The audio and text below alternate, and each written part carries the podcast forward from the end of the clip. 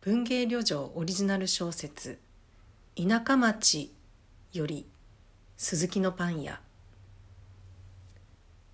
田舎町に家業を代々継いでいる鈴木のパン屋と呼ばれて親しまれているパン屋さんがある。今でこそ1個200円前後の値段だが同じパンが1個30円前後だった頃から続いていて当時を覚えている町のお年寄りには先代や先々代の思い出がある。息子が受け継ぎ始めるときは、それまでになかった新しいパンが出て、目新しいものに喜びつつも変化に戸惑ってきたことを思い出すのだ。それでも、あんパン、クリームパン、ジャムパンの3つだけは、代が変わっても味を変えることなく受け継がれてきた。朝9時の開店前から人が現れ、お昼になる頃にはほとんど売り切れるという人気のパン屋さんだ。自宅用というより、知人宅へお邪魔する時の手土産として使われることが多く、一人当たりの購入数が多いためだ。定番人気は昔から変わらないあんパン、クリームパン、ジャムパンだ。どれも油で揚げてたっぷりのグラニュー糖をまぶしてある。町の人は油の染みた紙袋を見ただけですぐに鈴木のパンだとわかる。田舎町に住む笹江のもとに東京の名から一本の電話があった。笹江の姉の竹子が入院していて余命幾ばくもないという知らせだった。笹江は2日後に東京行きの飛行機を予約すると、メイズ手に竹子が欲しているものはないか聞いてもらうことにした。笹江おばさん、お母さんは何もないよって言ってる。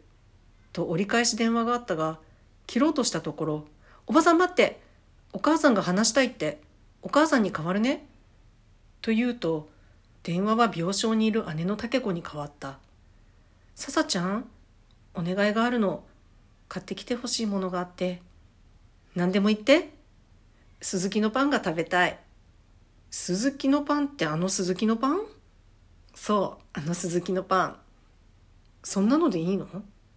うん。どうしてももう一度鈴木のパンが食べたい。力のこもった声で訴える竹子に、わかった。あさって持っていくから待っててね。と答えると、ささちゃんありがとう竹子の喜びに満ちた声が聞こえた。とは言ったものの、実は笹江は鈴木のパン屋に行ったことが一度もなかった。もちろん何度も食べたことのある馴染みのパンではあったが、いつも訪問客が持ってくるか、訪問先で誰かが大量に買ってきたものを出される機会に恵まれていたからだった。早速外に出て歩いていたご近所さんたちに事情を話し、私、鈴木のパン屋って言ったことないんだけど、買いに行ったことある？と聞いた。人気のパンはすぐに売り切れるよ。どうしても買いたいパンがあるなら朝一に並ばなきゃダメ。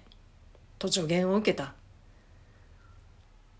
出発当日、笹江は助言通り開店前から待って一番客になると、昔からの定番ものは3つずつ、それ以外は1つずつ、並んでいた30種類はあるだろう全種類のパンをトレー3つ分に乗せて購入した。お店の紙袋は大中小とどれも見たことはあったが、渡された特大の手提げ袋を見るのは初めてだった。パンが潰れないようにと、下はケーキを入れる箱にパンを詰めてくれていた。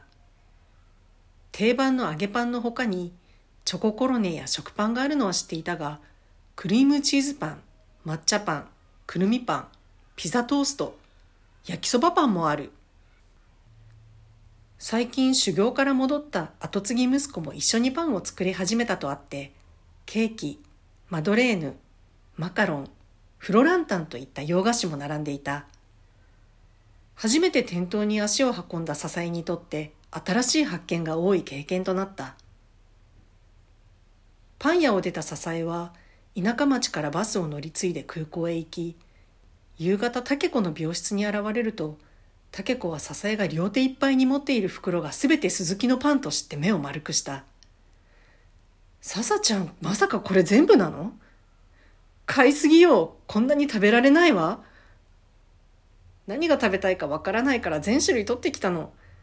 こんなに種類があったなんて私も知らなくてびっくりしたそれに特大の紙袋まであったなんて初めて見たわ会って早々鈴木のパンの話で盛り上がるのだったささちゃんも一緒に食べようたけ子が勧めながらあんパンを口にするとこれこの味これがずっと食べたかったの。懐かしい味。と郷愁に浸った。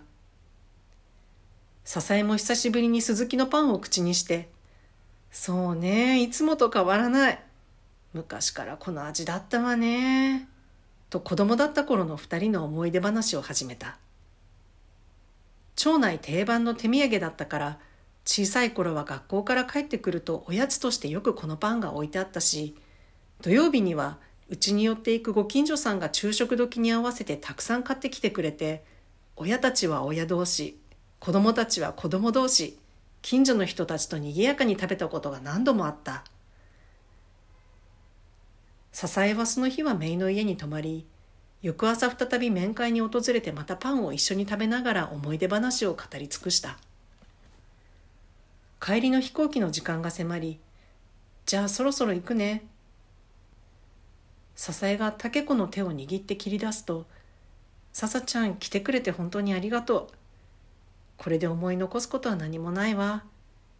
気をつけて帰ってね。」竹子は笹江の手を握り返して笑顔を見せた。竹子に答えるように笑顔を返す笹江だったが病室を出た途端に涙があふれてくるのだった。